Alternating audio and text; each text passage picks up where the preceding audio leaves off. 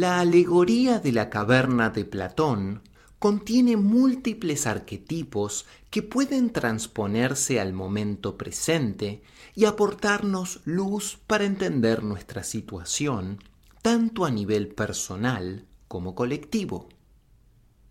La oscuridad de la caverna es una metáfora de la condición humana común, confundida entre sombras ilusorias y compitiendo hasta la extenuación por aquello perecedero que no es más que una sombra de lo real.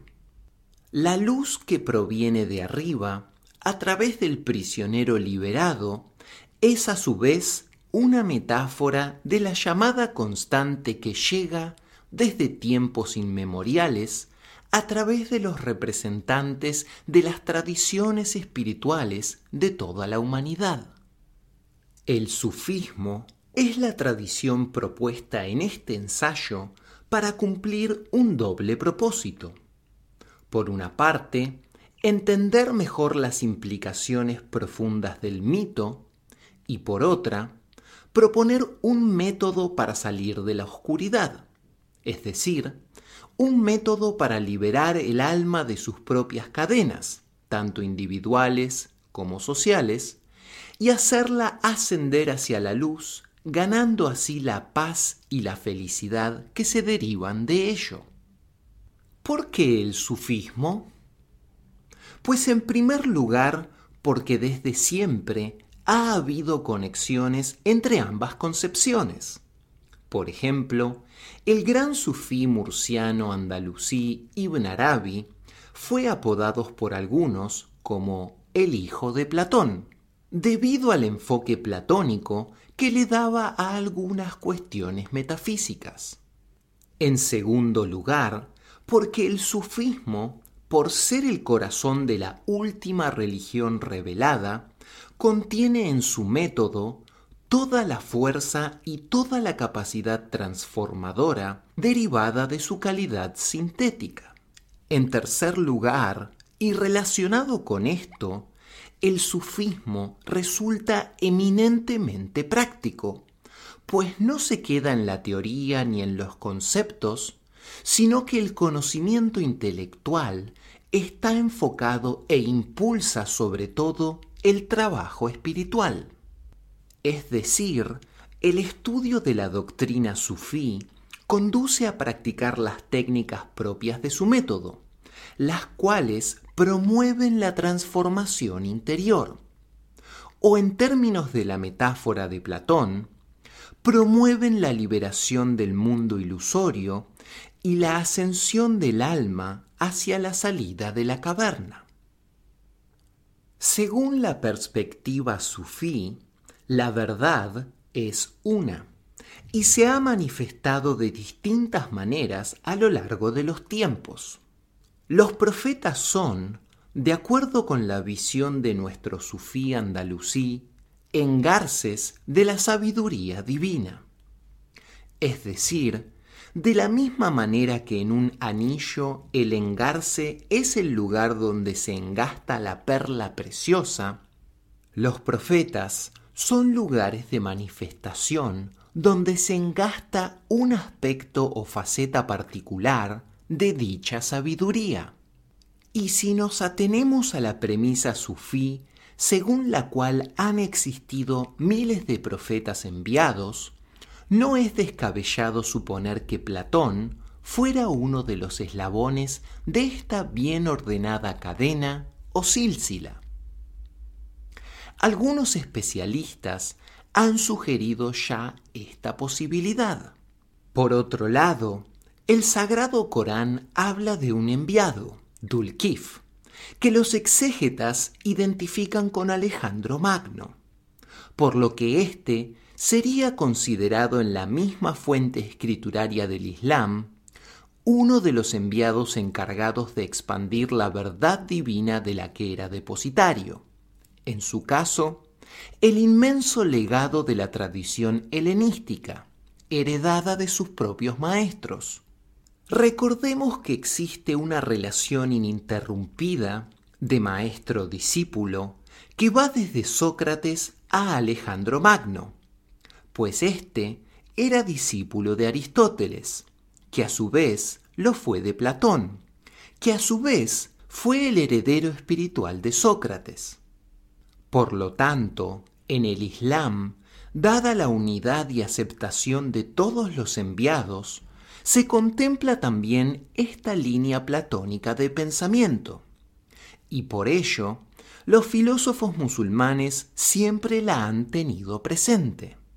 La última manifestación o engarce de esta larga sucesión de mensajeros es la concerniente a la revelación aportada por el último de los profetas, Mohammed, la paz y las bendiciones sean con él y trae el mensaje final que culmina el proceso, el énfasis en la unidad y la unicidad divina.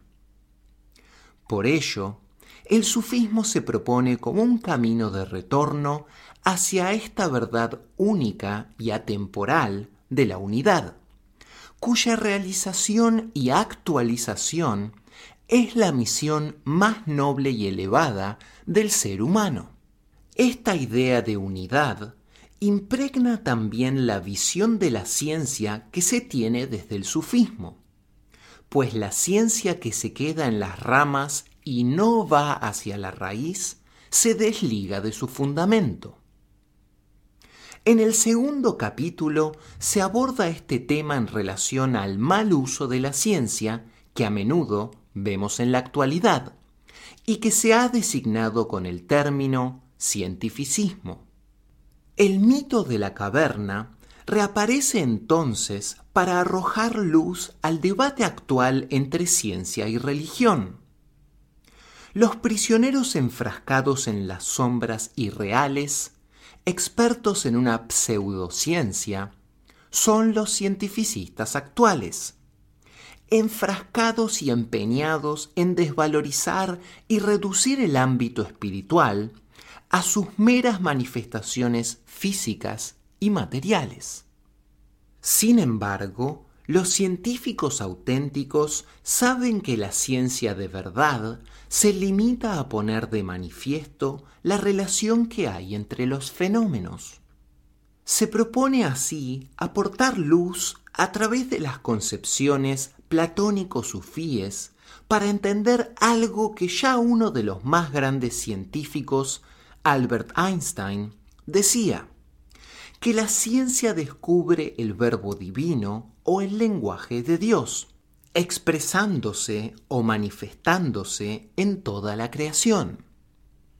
Idea que pone en serio aprieto al postulado cientificista de que fe y razón sean contradictorias.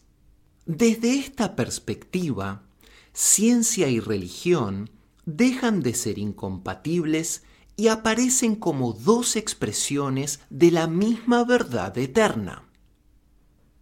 Para dilucidar este punto, se hará un análisis del concepto de causa en el platonismo y en el sufismo, y se contrastará con el uso erróneo que de este concepto se hace desde la postura cientificista veremos que la actitud reductiva del cientificismo al respecto es una aplicación actual del arquetipo que Platón puso ya de manifiesto, y reforzaremos esta transposición a los tiempos modernos con la ayuda de las fuentes escriturarias del sufismo.